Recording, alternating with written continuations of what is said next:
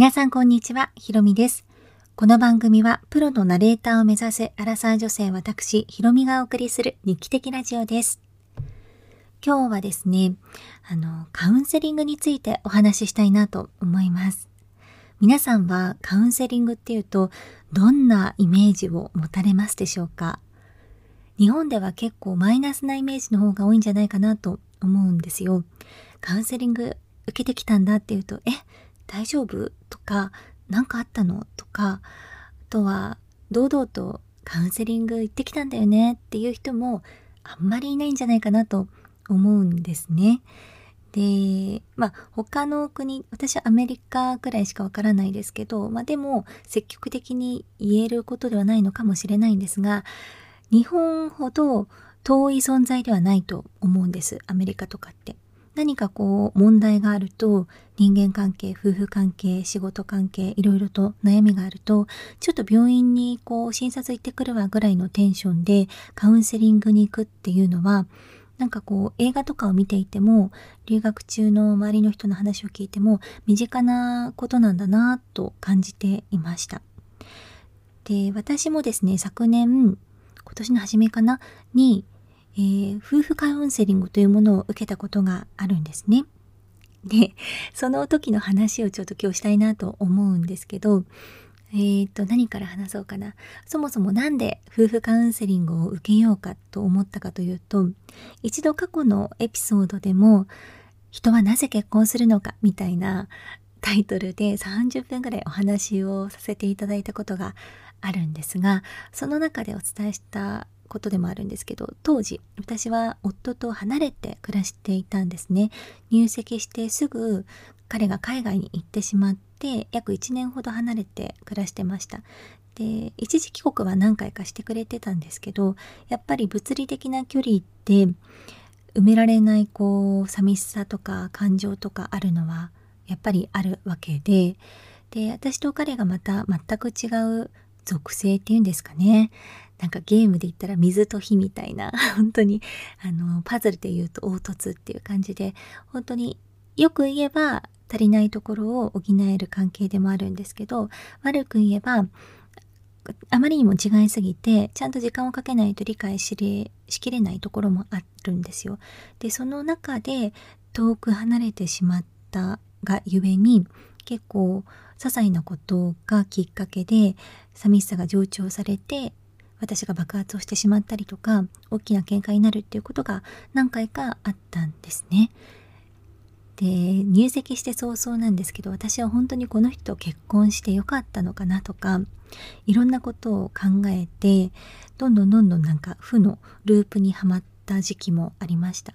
で同じことで喧嘩をして仲直りするけど結局なんか似たようなことでまた火がついてっていうのってこれ良くないなと思い始めてですね。最初は、まあ、両親とか、まあ、姉とかに相談しようと思って軽く話したこともあったんですけどやっぱり身内だと感情が入ってしまいますし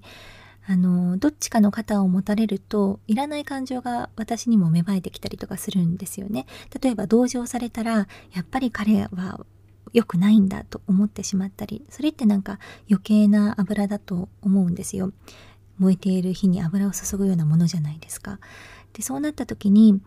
これは根本的に改善しないといけないなと思ってでそんな時に選択肢として出てきたのがカウンセリングだったんです。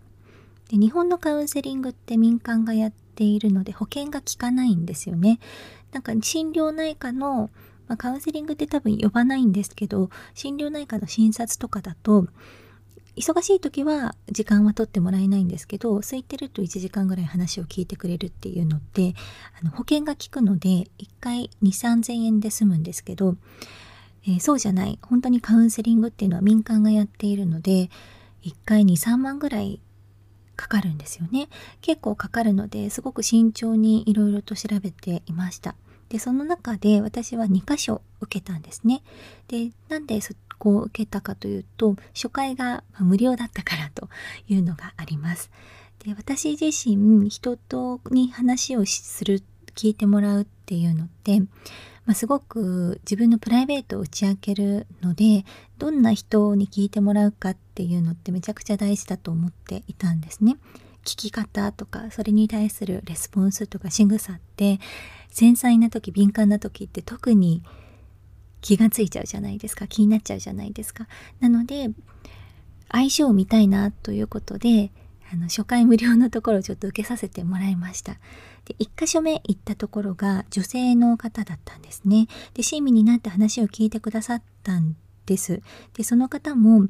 あの一度離婚を経験されて子育てもされて大学アメリカにまで留学をして夫婦のこと恋愛のことリレーションシップのことを勉強されてっていう本当に本格的な、あのー、方だったんですけれども私とは合わないなと思いました。なぜかというとあの夫婦たるものっていう定義が彼女の中でしっかりしていてそれにあまりあの共感はできなかったんですね。すごくメイクセンスだなと思ったんですけど、その夫婦の定義って一つじゃないんじゃないかなと思ったんです。で、そこでなんかちょっと違和感があったので、これは私とは相性は良くないかもしれないなと。あと聞き方が私に同情してくださっていたので、あの友達に話しているような感じで、肩を持たれるがゆえに旦那への気持ちがまたなんかあの悪い意味で再燃しちゃうというかで私の場合はその彼女に旦那のことをちょっと良くない風に旦那さんはこうですねみたいなことを言われた時に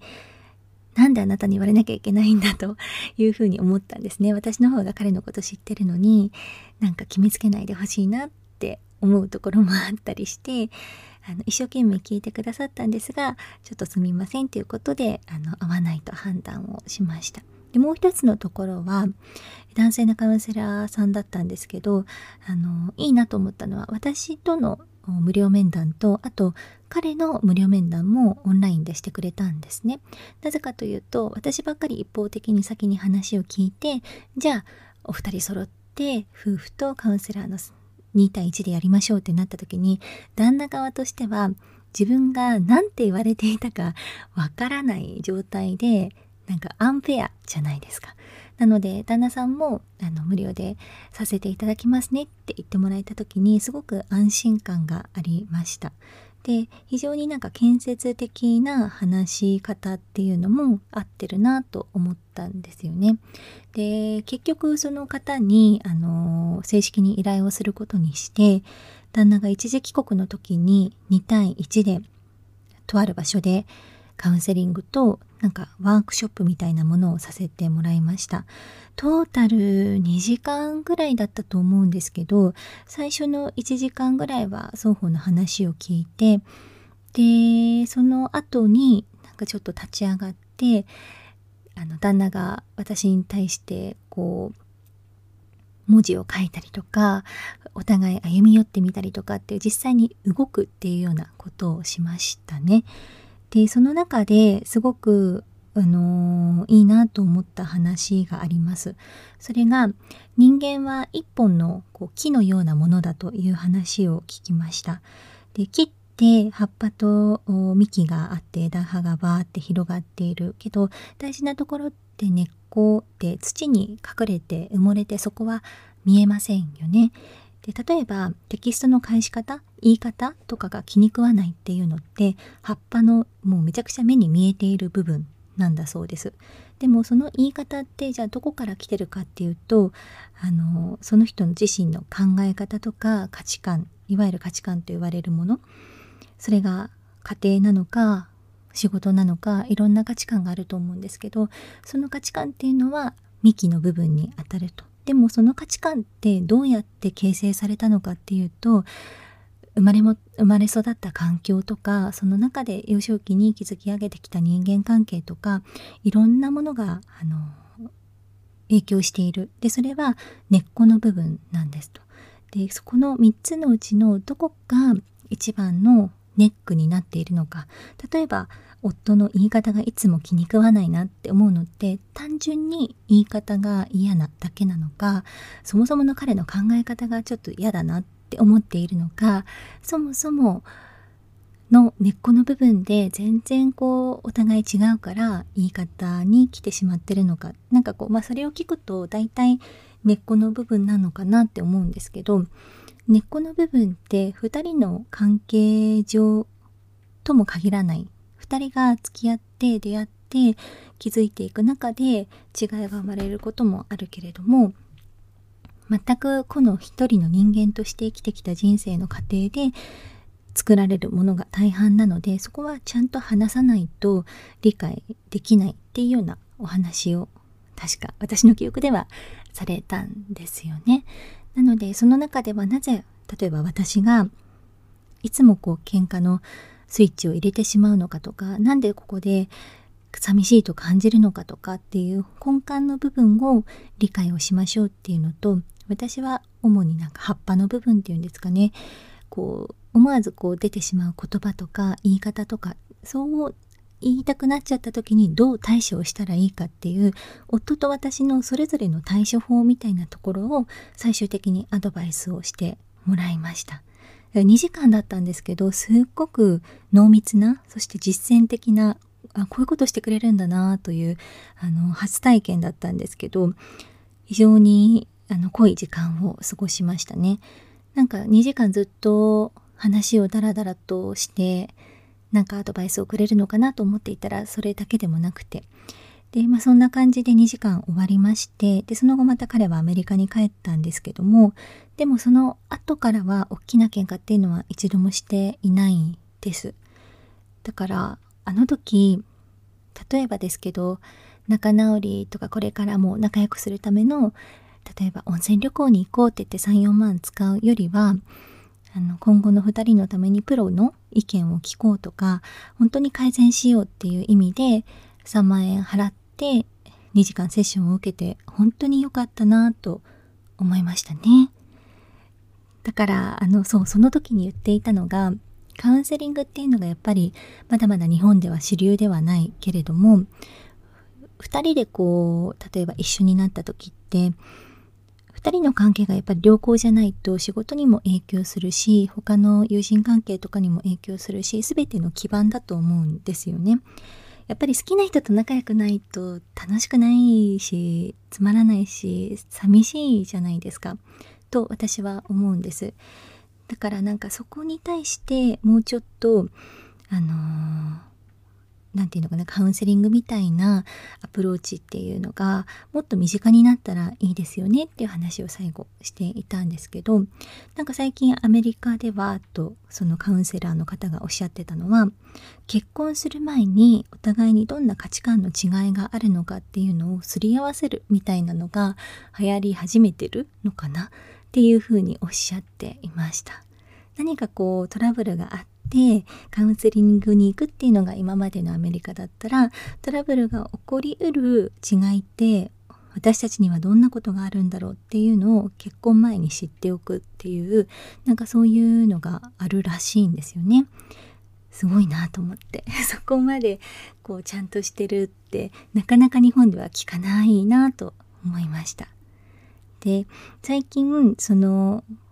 なんだろう去年いろいろと私も考えることがあってポッドキャストで人は何で結婚するんだろうって考えた話をしたぐらいいろいろとなんかこう男女の関係とかリレーションシップとか結婚とはみたいなのを考えることが去年いろいろあってでカウンセリングを自分も受けてみてさらに興味が広がってまたいろんな本を読んでいるんですけど今読んでるのが昭和55年ぐらいに出されたものすごい、まあ、古い本なんですね40年くらい前の本なんですけどなんかそこの筆者も言っていたように恋愛とか結婚とかって一番身近で一番大事なそして人生を決めうるものじゃないですか。昔世界史の先生が言ってたんですけどあの生まれた国養子とかは性別とかは一切自分で選択することができないけれども伴侶と仕事は自分で選択することができて伴侶と仕事こそが人生を決めるんだよみたいな話をしてくれた先生がいたんですがその筆者の方も、まあ、その結婚っていうのはそれくらい大きなインパクトがあると。でも学校でなんでちゃんと勉強しないんだろうっていうようなこと冒頭にちょろっと書かれてたんですよね。でもめちゃくちゃ私も共感をして結婚学とか恋愛学とかって名前としてはあるのかもしれないんですけどなんかもっと多感な時期に知っといた方がいいんじゃないかなと思うんですよね。中学生中23とか高校123年生とかってなんか大学に入るための受験勉強はどうなんだろうあの勉強するっていうわからない問題に向かうっていうことはすごくいいことだとは思うんですけどそれだけだと今後社会に出た時とか本当に人を好きになった時とか人とぶつかった時に困っちゃうんじゃないかなと思うんですよね。実践型であの勉強できていればいいと思うんですけどだからなんかそんなことも考えました。そういう恋愛学とか結婚学とか人間関係学とかっていうんですかねなんか心理学の中ではそういうコースがあることもあるらしいんですけど蓋を開けてみると、まあ、こういう生身の話ではなかったりするそうでこういう授業があったら面白いのになぁと一人で考えながら過ごしている日々です。皆さんはカウンセリングってどんな印象を持たれていらっしゃいますか？また受けられたことはありますでしょうか？個人的にはあのー、おすすめなんですけどやっぱりそのカウンセラーとの相性ってめちゃくちゃ大事なので例えば自分が今迷っている時昔の私で言うとあの離婚した方がいいのかなとか結婚してよかったのかなでも深層心理では改善したいと思ってる時にあまりよろしくないカウンセラーの方に当たってしまうとおそらく表に出ているあもう離婚した方がいいんじゃないですかみたいなマイナスな方に引っ張る方も中にはいるんじゃないかなと思うので